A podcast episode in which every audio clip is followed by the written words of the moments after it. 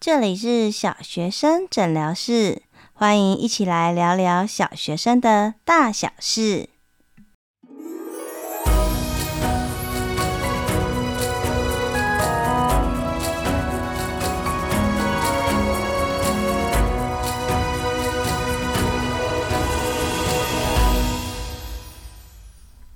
Hello，Hello，我是怡晨，欢迎大家再次回到小学生诊疗室。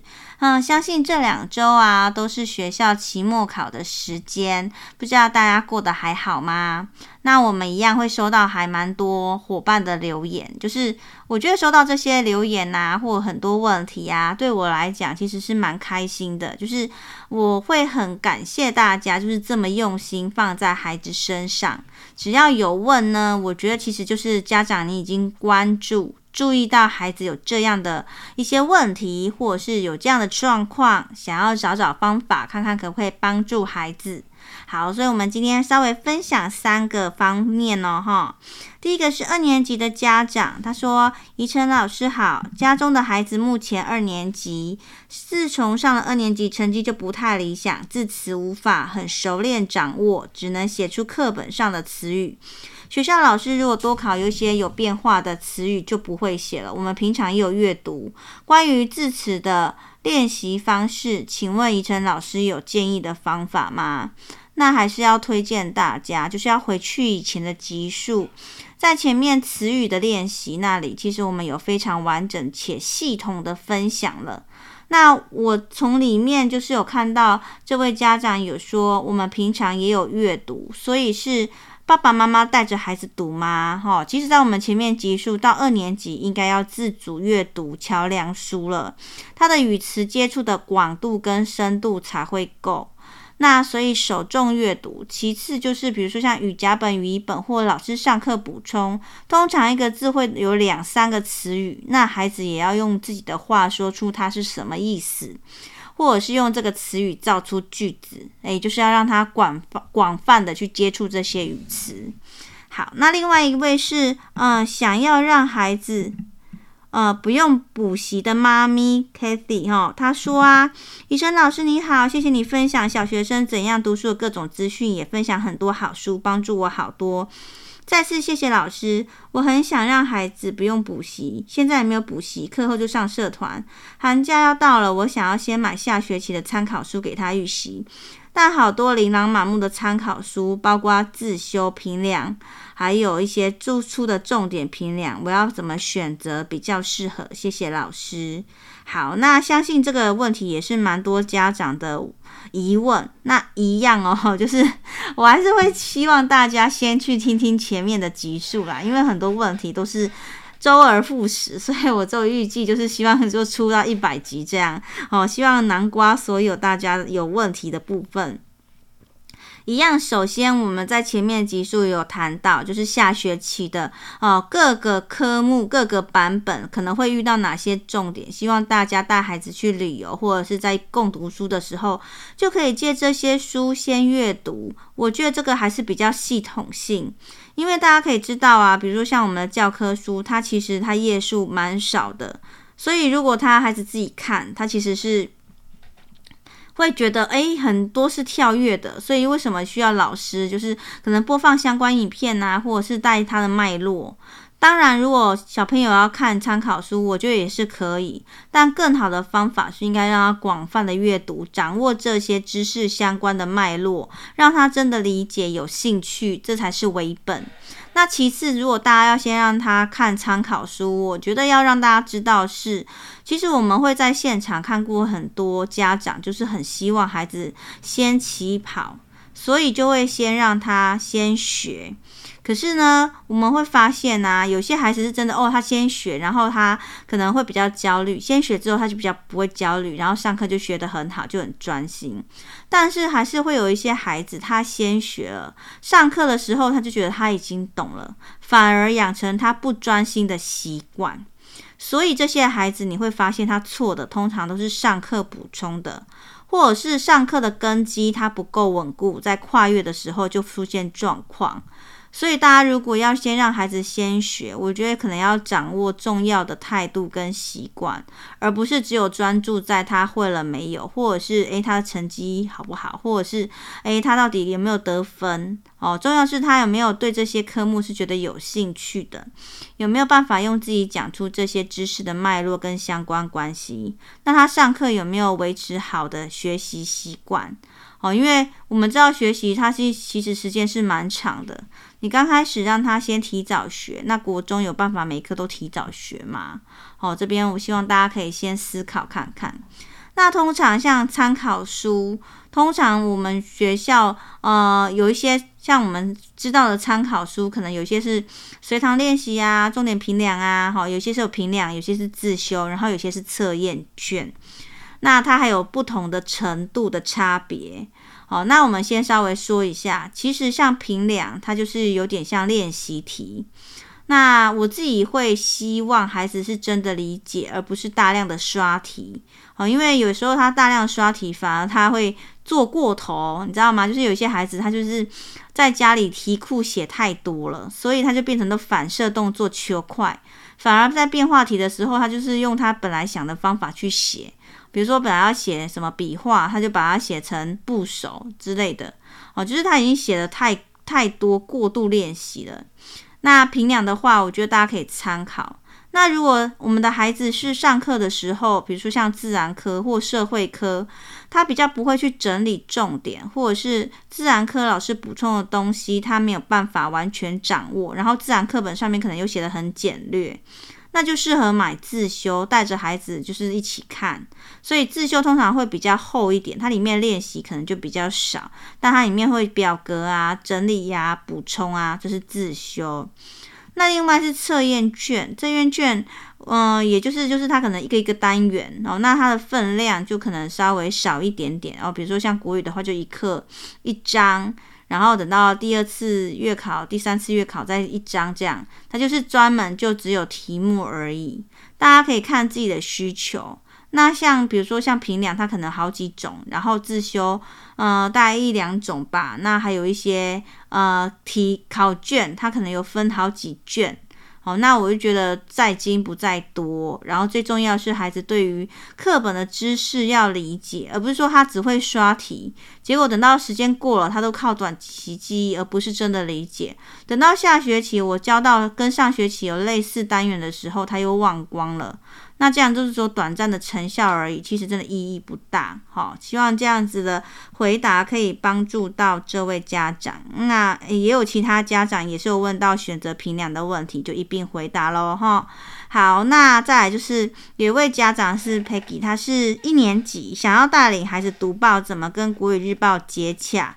呃，如果是一年级的话，我会建议国语日报可能比较难一点点，建议可以先从国语日报周刊或国语周刊开始。那图书馆都有，我觉得可以先带孩子去看一看。那如果说一二年级孩子还没有养成阅读习惯，那我觉得其实读报对他来讲稍微会难一点点，还是会建议他先从绘本、桥梁书开始。好，那读报的话，呃，国语日报我觉得可以选，比如说选一二年级的文章放大让他读，或者是有一些呃，他可能会有兴趣的啊，比如说像大千世界妙事多讲那个各国的一些新闻，我们可以剪下来或者是印下来带着他读。那怎么样跟国语日报接洽？就是你打国语日报的电话哦，他就会告诉你你那个单位他订报在哪里，然后你要告诉他你要啊、你的住址是哪里，然后你要订多久的报纸哦就可以了。好，那一样我们今天就一样继续。上一次呢，我们有分享到有一些简单的方法，在家里可以带孩子读报。那今天这一集啊，我觉得非常非常的精华，就含金量蛮高的哦。希望大家真的有听到这一集，就是天道酬勤，就是感谢大家这么勤劳，我也是完全都没有就是藏私，全部都一并分享。上一次我们有分享到啊，我们可以用七八版的报纸，就是孩子的作品，让孩子去看，诶，跟我同年龄或比我小的孩子，他怎么样可以写出这样的文章？他好在哪里？哦，原来他是有用对话，哦，原来他是有用成语，哦，原来他的细节跟人家不一样，哦，原来他的想象特别厉害。或者是他写到我没有看到的细节。那如果各位的家长，就是各位家长有行有余力，我会建议，比如你读报、读报或带。报纸一经过一段时间，诶，我们就可以把第八版跟第九版留下来，然后把它剪下来，哦，然后分类。那那里很多文章嘛，那通常啊，我们在呃中年级的时候，我们通常会写记叙文，可能是写事情、写人物、写景色、写物品，哦，就是人事物景四大类。所以呢，比如说，哎，大厨师爸爸，他就是什么类？人物类。然后可能是什么呃一次什么家族旅行，它就是什么类，写事情类，好、或者是我养的宠物，诶，那就是物类哈、分成呃无生物跟动物植物嘛，然后跟另外比如说呃校园的风景哦，就是景色类，你可以把它放在那种活页的档案夹里面，然后就慢慢的变成孩子的资料库。哦，我想如果就是各行各业啊，就是真的是很厉害的人，其实他都有自己的资料库。比如说像剪报的人，他可能就剪报的图库或者剪报的结构库。那如果你是做图的人，你也会有图案库，哪些图案是你常用的？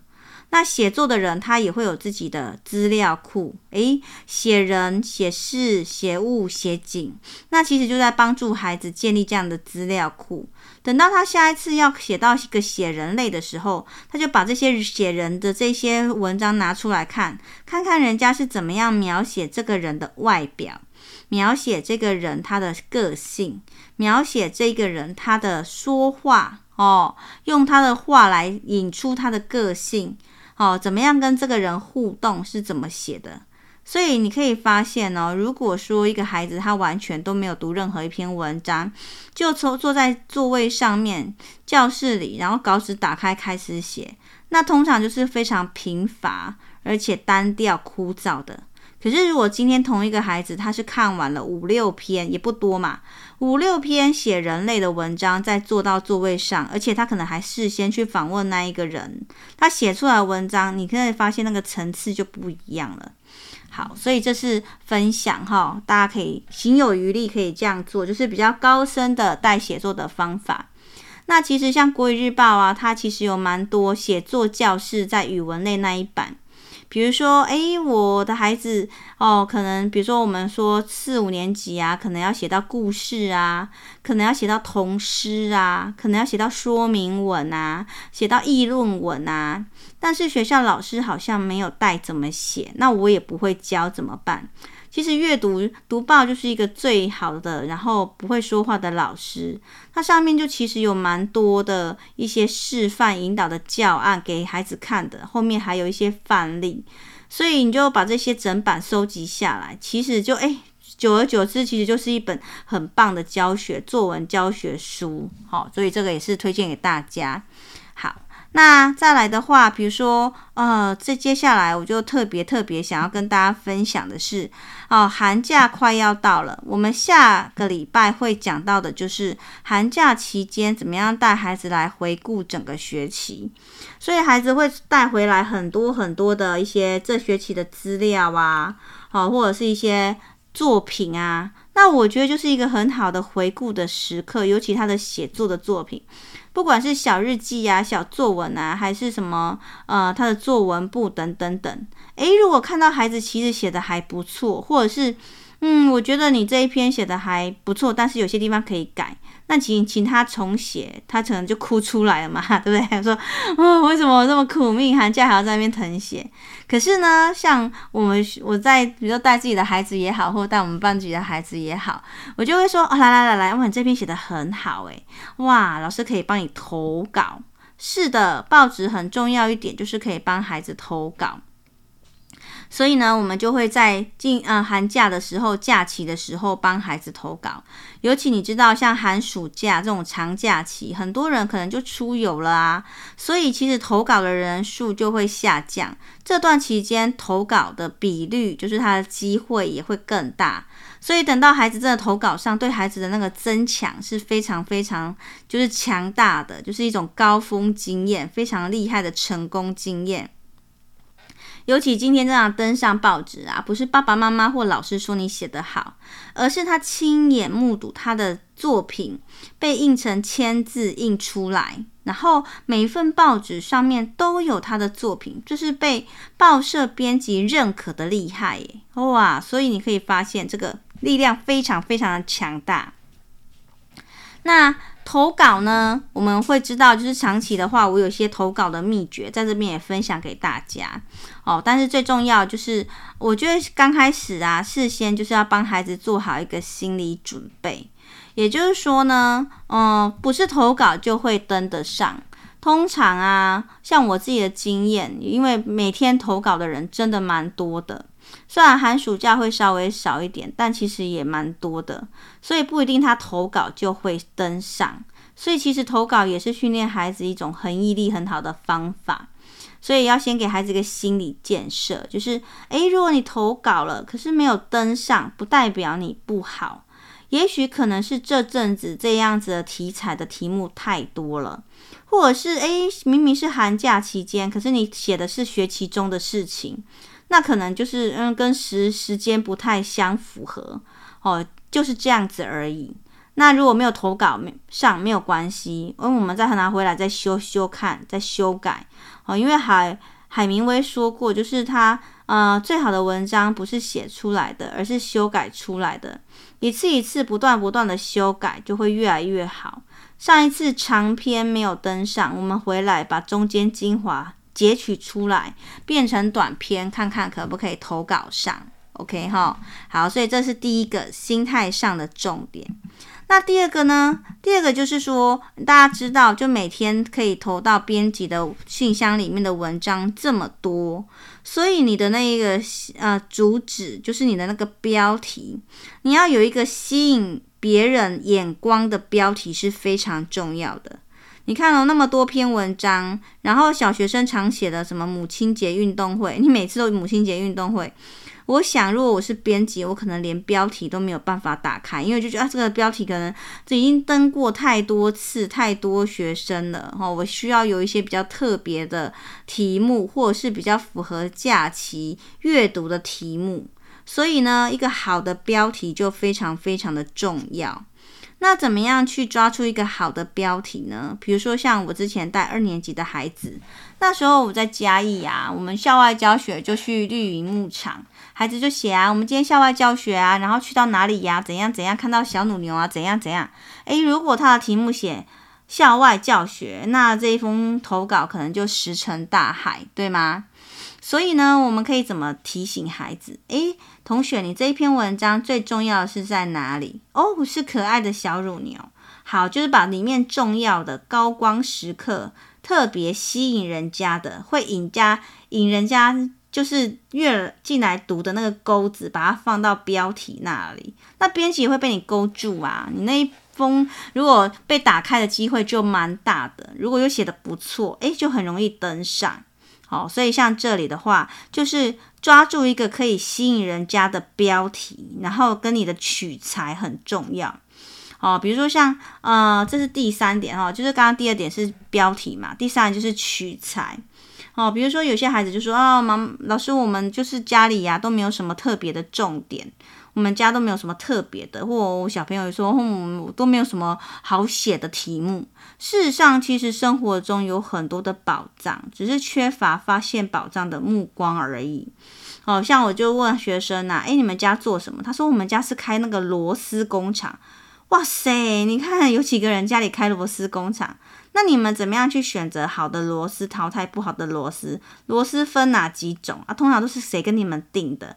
那你们是工厂在哪里啊？然后那个原料怎么样啊？你们要不要帮忙什么啊？你爸爸妈妈有什么可能会遇到的困难，或者是什么时候什么生意会比较好？你看有多少东西，多少问题，多少好奇需要被满足？你的题材多特别啊！哦，所以像我的学生，他就说：“老师，我们家没什么好写。”我说：“你们家在做什么的？”他说：“他们家是种羊菇的。”我说：“哇塞，那真的是很特别啊，对不对？羊菇料理，那羊菇要怎么样去培育它？要在几度几度？那你们有没有去帮忙？然后怎么样分大小？然后写出来，诶，就登上了。哦，所以第一个是最重要的是心态，第二个是我们要给他一个好标题，第三个是取材很重要。哦，那平凡的事情也可以写出特别的内容，比如说你寒假可能在家里都没事做，嘿，那你就可以说你无聊的时候你是多痛苦，对吗？或者是你无聊之后，然后呃闲着没事去把你以前的书拿出来看啊，或者是做。在家里寻宝，对不对？诶，你看这个也不错啊，又可以提供其他小朋友做一个借鉴，也很吸引其他跟你同样有困难孩子的目光。OK 哈，好，所以像这里这三点就是提供给大家。那当然啦，就是呃。投稿的字数一定要就是要完全符合版面的需求，因为编辑这么多稿件要看，你其实很难请他再慢慢的，诶，你的字太少了，再写信给你，请你写多一点，或你的字太多了，他再帮你再帮你删，其实这个都是不太可能发生的事情。好，所以其实教孩子怎么样看懂征稿启事。征稿的条件跟他需要附上的一些资料，其实都是最重要的。好，那这边有一些数据也提供给大家，就是其实啊，比如说每个月啊，投稿的量大概都两三千，你看这么多，两三千封这么多哦。那很多县市其实他投稿的那个数量也都蛮多的。那比率在哪里？其实最高县市的比率也大概十三趴，十三趴的是什么意思呢？也就是说，诶，十一百封里面投稿的文章，其实可以到投稿，其实表示老师都认可或家长都认可，觉得不错嘛，对不对？那最终最终有几篇可以上报？是三篇哈，所以大概是十趴左右。所以如果你投十次，诶，没有没有登上，那恭喜你，表示你投离那个登上成功登上的比例比率，就是机会就越来越大了哈。好，这里是跟大家分享的。通常呢，最就是投稿投稿次数最少，很没错，就是二月哈一月这时候，或者是七月。八月，好，所以寒暑假千万不要错过这个很好可以刺激孩子就是写作动机的一个好时间。那投稿啊，像国语日报，它其实大概就是算国内数一数二困难的，好，因为其实很多好文章都会投到国语日报为首选。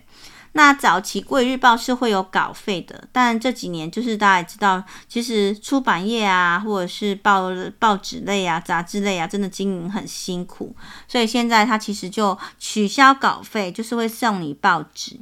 那我觉得爸爸妈妈不妨就是学我们学校，我们学校就是虽然报社没有办法发稿费，可是我们学校会发奖学金，所以对孩子来讲也是一个很大的动力，哈，就是一个荣誉啦，哈，所以我们复习一下哈，第一个就是心态非常的重要，成长型心态。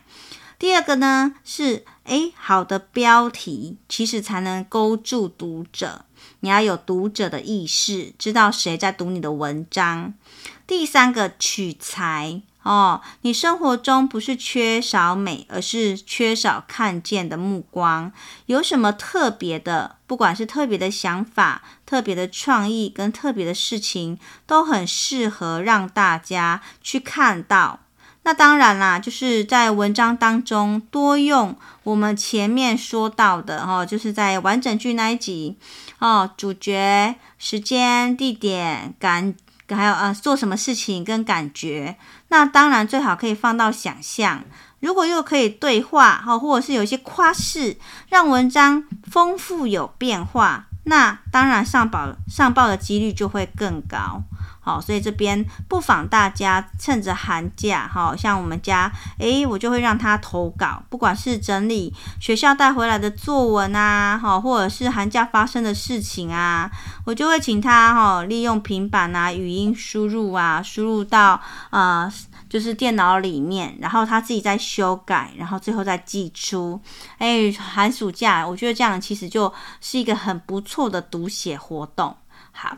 那我们这一集就分享到这边，这一周的读报就结束了。下一个礼拜开始就是要开始回顾这整学期，好，那我们这样子也算是把一个学期就是整个都回顾完整，就是有个完整的 ending 了。好，那希望这集的节目呢，对大家有帮助。如果大家有任何的问题呢，也欢迎到下面资讯栏小学生诊疗室的许愿池来留下你的问题哦，我会尽量在节目中哦跟你分享我的想法。那有任何的问题或任何的想法，也欢迎到小学生诊疗室的粉丝团来跟我做互动。当然，当然，如果可以的话，觉得节目有对你有帮助，也欢迎小额赞助哦。你的支持是让这个节目可以做得更好的动力。那这一个这一集我们就到这边，好，祝大家有一个美好的一周，美好的一天。好，我们今天就到这边喽，拜拜。